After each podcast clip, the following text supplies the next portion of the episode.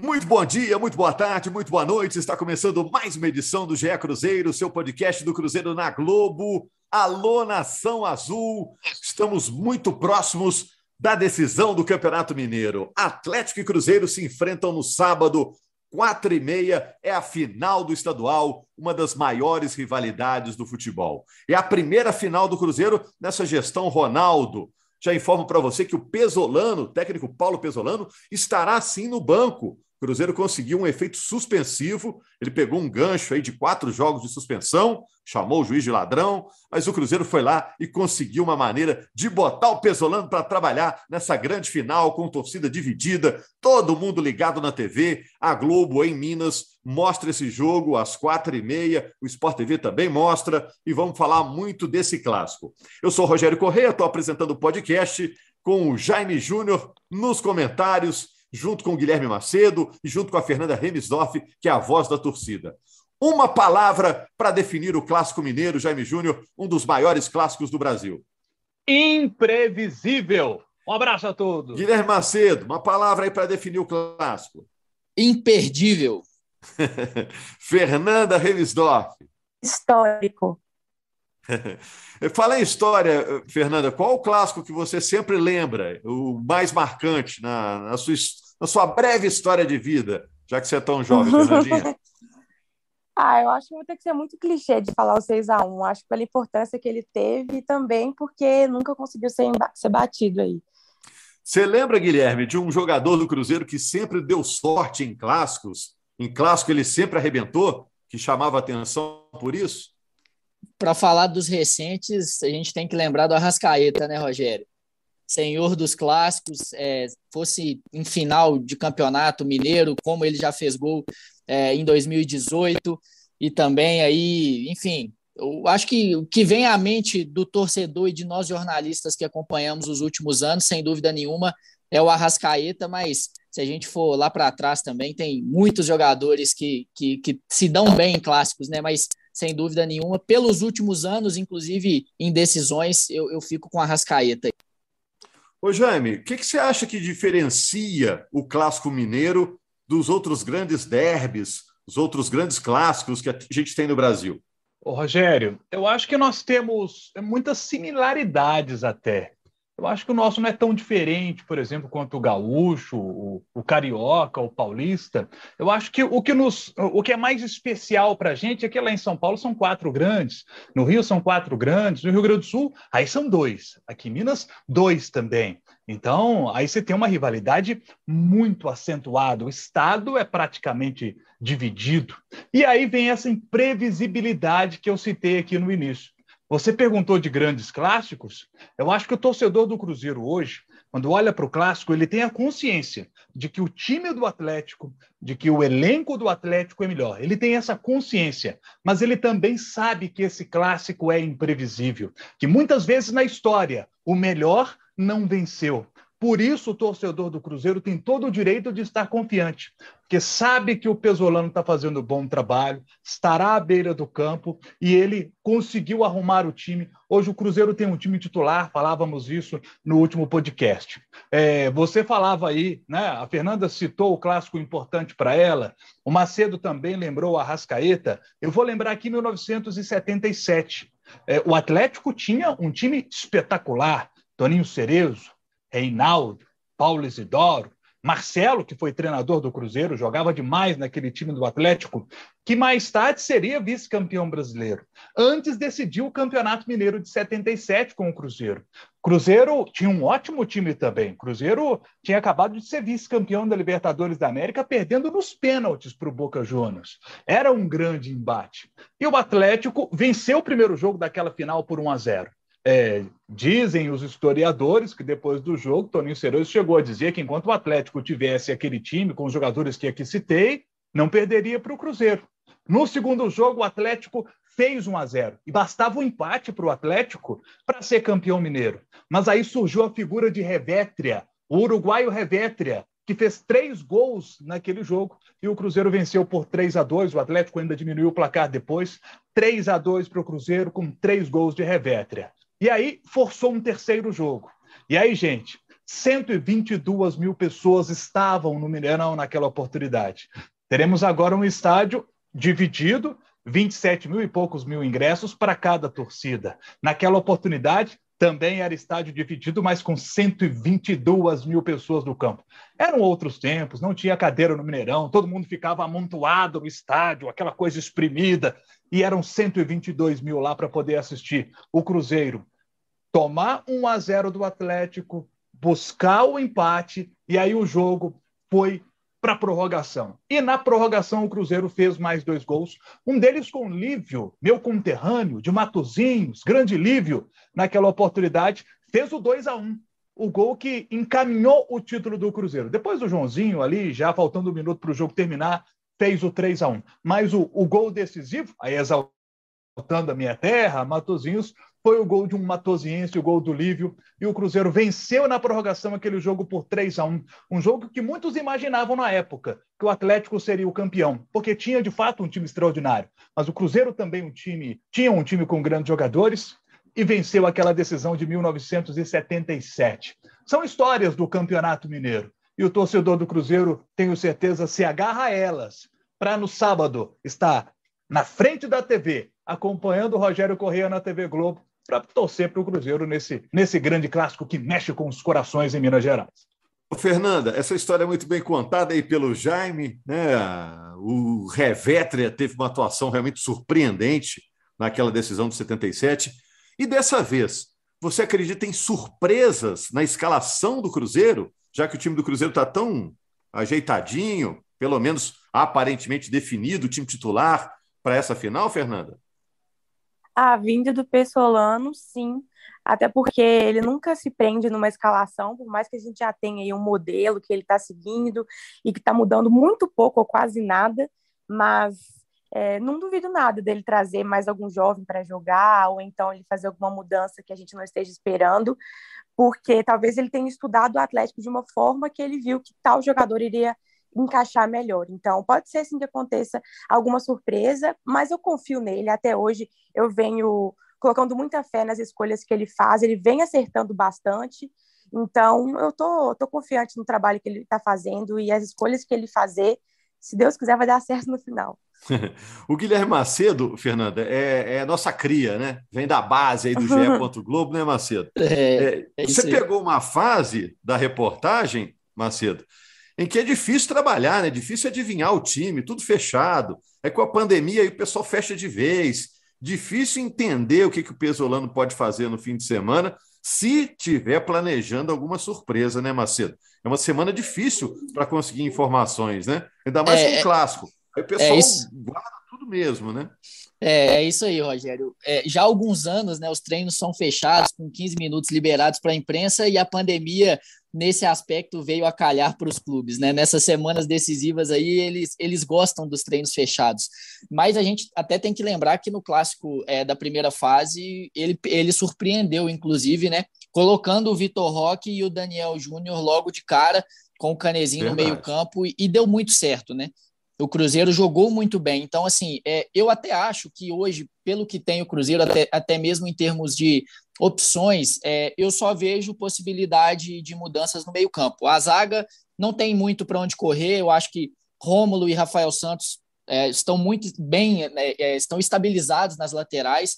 A zaga do Cruzeiro, até em função das saídas do Sidney e do Maicon, a gente não tem nem muito o que pensar em relação a mudanças, então deve ser realmente Oliveira e Eduardo Brock, o William Oliveira no meio-campo, o Canezinho também, pela função que ele faz, tanto para marcar quanto para armar o time, eu acho difícil que ele saia. E aí, do meio para frente, é que eu tenho a dúvida. Será que talvez pinte aí o Pedro Castro para dar mais força? Foi o que ele fez né, no primeiro jogo. Ele colocou o Pedro Castro titular, tirando o João Paulo do time, mas eh, naquela ocasião ele não tinha o Vagninho à disposição. Então, é, eu acho que a única cara nova que o Cruzeiro pode ter nesse jogo é o Pedro Castro, e aí não sei se sairia o João Paulo, como no outro jogo. Em alguns momentos, o João Paulo já jogou aberto, então ele poderia abrir mão, talvez, do Vagninho, que não vive grande momento, usando o João Paulo um pouco mais aberto, mudaria as características, deixaria de ter um jogador de velocidade, mas teria um meio-campo mais consistente, mais confiável em relação à é, marcação, né? Porque o meio-campo do Atlético é muito forte.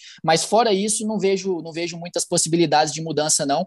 Até porque, é, pelo que ele pensa do jogo, não, não, não imagino que o Cruzeiro seja tão reativo assim, a ponto dele talvez usar o, o, Bruno José, que é um jogador que vem sendo pouco utilizado, mas ele já explicou, falou que conta com o Bruno José para a Série B principalmente em momentos que o Cruzeiro for sair em velocidade, que tiver um pouco mais acuado. Pode ser uma situação para o decorrer do jogo, mas para o início acho difícil, o Edu voltando também. Então, acho que a minha aposta, caso haja mudança, é o Pedro Castro no lugar de um dos dois jogadores que jogam. É, é difícil especular sobre a escalação, né? Eu acho que ele vai manter a equipe que é considerada titular com Rafael, Rômulo, Brock Oliveira e Rafael Santos, William Oliveira, Canezin, João Paulo, Vitor Roque, Edu e Vagninho, né? Seria isso. Agora, o que que o Cruzeiro tem que o Atlético não tem? Olha essa pergunta, Fernanda e Jaime Júnior. Gui Macedo também pode opinar. Nossa, que pergunta difícil, hein, Rogério? Confesso que eu não tinha pensado a respeito disso, tá? Quer continuar pensando? O... A Fernanda responde. Olha, aí. eu acho que o, o, o Cruzeiro tem um menino muito jovem, muito talentoso, de 17 anos, como titular da sua equipe, que é o Vitor Roque. O Atlético não tem um garoto de 17 anos titular da equipe, sabe? O Atlético não tem. O Atlético tem jogadores jovens, é, mas não com 17 anos no time titular. É um time mais maduro, é um time mais cascudo para poder jogar esse clássico. E o Cruzeiro tem esse menino, esse talento, esse menino que é fora da curva. É, o, o, Barreto me perguntou esses dias no Redação Sport TV, falou assim, é um fenômeno Jaime Júnior? falei, não, não para tanto. Fenômeno é só o dono do clube. Agora que esse menino é fora da curva, gente, é. E é um prazer enorme ver Vitor Roque em campo despontando para o futebol brasileiro.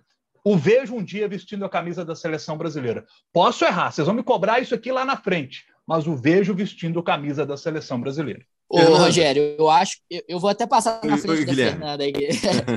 em relação ao que, ao que. Furei fila, furei fila. É, mas, mas eu acho que assim, o Cruzeiro tem é, um apetite talvez diferente em relação ao Atlético.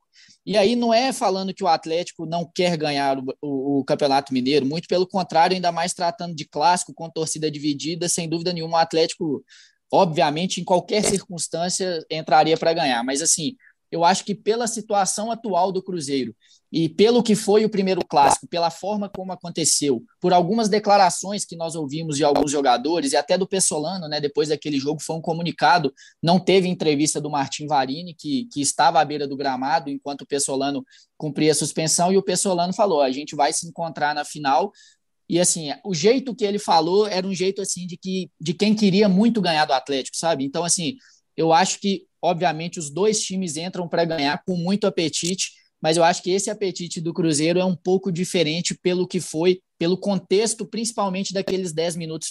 Você acha que a final é, tem a mesma importância para os dois, Fernanda? Ou para o Cruzeiro é ainda mais importante? Assim, em relação ao título, eu acho que não tem tanta importância assim assim, para nenhum dos dois é o maior objetivo da temporada. Então, é, esse clássico vai ser importante por ser um clássico, né? O título do Campeonato Mineiro, por estar tá sendo disputado dessa maneira, a volta torcida dividida. Então, eu acho que, eles, que os dois times vão querer ganhar por ser um clássico e não de fato pelo título, assim. Apesar que vai ser legal para o Cruzeiro, depois de dois anos que ficou fora da final, ganhar um título do Campeonato Mineiro mas é de, é, não é nem de perto a nossa prioridade. Agora, é, o, o, Cruzeiro, ele tá com um sentimento de revanche, né? Porque perdeu o último clássico, então a gente quer ganhar o outro, né? Não dá para ficar perdendo sempre. Então tem a questão da revanche, tem essa questão que o grupo tá muito unido e tá vivendo uma fase muito boa, né? O Cruzeiro, depois de tanto tempo conseguindo jogar bem, conseguindo. É, tipo, ter um repertório grande de jogadas e simplesmente dando aí essa alegria pro torcedor. Então, eles querem continuar nessa, nesse ritmo, até para dar uma moral muito grande para a gente começar o Campeonato Brasileiro aí da Série B que está vindo. E eu concordo também que essa questão do que os jogadores falaram, né, o técnico falou, tem a questão do último clássico ter tido aquelas questões de arbitragem que ficaram né, meio um pouco é, entaladas na gente, e também outra coisa que o Cruzeiro tem que eles não têm é a melhor torcida de Minas para empurrar até o final. o Fernando... Deixa eu completar, só para completar o que disse o Fernando, o que disse o Macedo, uma curiosidade, apenas o Rômulo de todo o elenco do Cruzeiro Apenas o Rômulo tem no currículo o título do Campeonato Mineiro. Ele jogou duas partidas no estadual de 2011 que o Cruzeiro venceu. Então o Rômulo já conquistou o Campeonato Mineiro. Todos os outros jogadores estão buscando esse título do Campeonato Mineiro. Eles ainda não têm. Você pode dizer, por exemplo, ah, Rafael Cabral já ganhou o Campeonato Estadual. Sim, ele é tricampeão paulista pelo Santos, mas Mineiro ele ainda não conquistou. Ah, o Eduardo Brock foi campeão goiano com o Goiás. De fato, mas Mineiro ele ainda não tem, né? O Lucas Oliveira já conquistou o Campeonato Goiano duas vezes com o Atlético Goianiense, 19, 20. Então, todos eles, quase todos, com exceção do Romo, estão buscando aí o primeiro título mineiro. Fernanda, se eu tivesse que pedir um presente aí esse ano, lá no fim do ano, você quer ter esse presente garantido. O que, que você preferia? Ganhar a final do Mineiro em cima desse badalado time do Atlético? Ah, ganhar contra todas as previsões a Copa do Brasil? ou ganhar a Série B voltando para a Série A? O que, que você pedia de presente, Nossa, Fernanda? Mano. Olha, vai acontecer tudo, tô brincando. Mas eu acho que eu iria escolher o acesso. Iria escolher, porque, nossa, tá sendo muito ruim tanto tempo na Série B, assim, a gente não aguenta mais esse, esse campeonato, de verdade, com todo respeito a quem, a quem tá disputando todo ano aí há muito tempo, mas não é a mesma coisa que Série A. O Cruzeiro é um time de Série A e tá e a gente merece chegar lá, vai chegar lá porque o trabalho está sendo bem feito. Eu espero que ninguém atrapalhe isso e que a gente consiga continuar aí nessa crescente que a gente está, com um técnico muito bom, elenco fechado, a torcida também engajada aí, aumentando só cada dia mais. Em breve vamos bater 50 mil aí. Começamos o ano com um pouco mais de 10 mil. Então, eu iria pedir o acesso, assim, nossa, ia ser muito bom. Ô, Jaime, só para a gente fechar, é, o Cruzeiro chega à decisão do Campeonato Mineiro contra o Atlético o Cruzeiro está no melhor momento dele para disputar essa decisão? O melhor momento dele nesse ano? Sim, sim. Principalmente porque o time está definido. O Pesolano achou o time. Ele rodou, rodou, rodou, achou o time. Isso é fundamental. Fundamental. O torcedor do Cruzeiro sabe quem é que vai jogar, sabe como é que o Cruzeiro joga, sabe que o Cruzeiro tem variações. Isso é muito importante. Mérito do Pesolano, mérito da diretoria com o Ronaldo mérito dos jogadores, principalmente, pelo empenho deles para executar o que o Pesolano está fazendo, sabe? É, o torcedor do Cruzeiro é, tem que estar tá otimista para a final e para o restante da temporada com acesso para a Série A. O Guilherme, só para fechar, em termos de noticiário, departamento médico está vazio, vazio, ou tem alguém ainda agarrado lá com os médicos para essa decisão? Não, tem gente. O Giovanni e o Marco Antônio, né, que tem já um incômodo muscular também, desde a semana passada, ficaram fora das semifinais, ambos, e também dificilmente estarão à disposição no sábado, mas é, são dois jogadores que, nesse momento, a gente não cogitaria, por exemplo, para um time titular né, do Cruzeiro. E também o Felipe Machado, que tomou um pisão no pé direito, saiu com muitas dificuldades, tem se recuperado bem, mas ainda com algumas dores. Então, é, é mais um que deve ficar fora no final de semana, mas em relação ao time titular e as opções que a gente imagina que talvez possam aparecer aí entre os titulares como uma surpresa do Pessolano, né, não tem novidade. E aí também, só para não deixar passar batido, né, porque a gente falou no último podcast, o Neto Moura chegou a BH, desembarcou, vai ser reforço do Cruzeiro para a Série B do Campeonato Brasileiro. Obviamente, né, não fica à disposição no sábado, até porque Cruzeiro ainda está impedido de registrar reforços, mas ele é mais um que, que vai treinar com o grupo, junto com o Rafael Silva, atacante que já está aí é, há mais tempo, um pouco, aprimorando a parte física, e o goleiro Gabriel Mesquita. Então, esses três jogadores se juntam ao grupo do Pessolano, já Série B começando na semana que vem, mas isso é assunto para outro podcast. É isso aí. É isso então, gente. A Fernanda vai estar tá lá, né, Fernanda? No sábado, acompanhando essa decisão. Tá? Vai bater ponto lá no Mineirão, né, Fernanda? Com certeza, já estou muito ansiosa para ir. Vai ser um espetáculo, tenho certeza. A torcida do Cruzeiro já está programando de fazer é, aquele, aquelas luzinhas, mas para ser azul, todo mundo comprando fita já para colocar no celular. Vai ficar lindo. Vai ter um show da torcida. Eu espero que tenha um show do time também, que seja um jogo bem limpo. E importante lembrar as torcidas aí de manter a paz e respeitar o adversário, porque rival só dentro do campo aí. É isso mesmo, Fernanda, falou bonito. Gente, é só diversão, é futebol, é alegria, é um jogo de futebol. A vida vai seguir depois, né? Depois do jogo. Vamos torcer em paz, naquele sossego, né? Adrenalina só nos 90 minutos. Gente, você pode votar também lá no GE. Globo em quem é o craque do Mineiro, Edu ou Hulk. Vai lá e vota, porque a disputa tá bem pegada, tá bem acirrada, hein? Os dois homens fortes aí das suas duas equipes. E a gente volta na segunda-feira com uma nova edição do GE Cruzeiro, já repercutindo a decisão do Campeonato Estadual. Grande abraço, torcedor cruzeirense.